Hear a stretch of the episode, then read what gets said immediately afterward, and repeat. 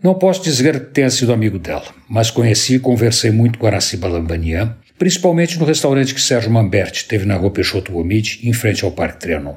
Era um lugar delicioso, quente, acolhedor e bom para bater papo. Foi lá que, conversando sobre a escola de arte dramática, criada por meu tio Alfredo Mesquita, eu fiquei sabendo que ela tinha feito Lady Macbeth, contracenando com meu tio Paulo Mendonça no papel do príncipe. Não vou me esquecer como rimos quando ela disse que ele tinha sido o melhor e mais bonito Macbeth que ela tinha visto na vida. Contei para ela que a espada do príncipe tinha sido fabricada na usina de meu pai e que, por conta disso, ele tinha feito mais duas, mais leves, para mim e meu primo Fernão.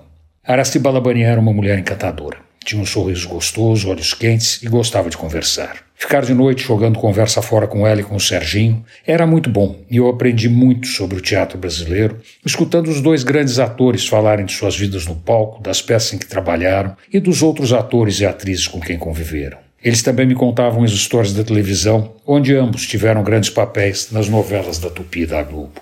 A morte de Araciba Labanian entristece o teatro brasileiro. Ela foi com certeza uma das grandes atrizes da sua geração.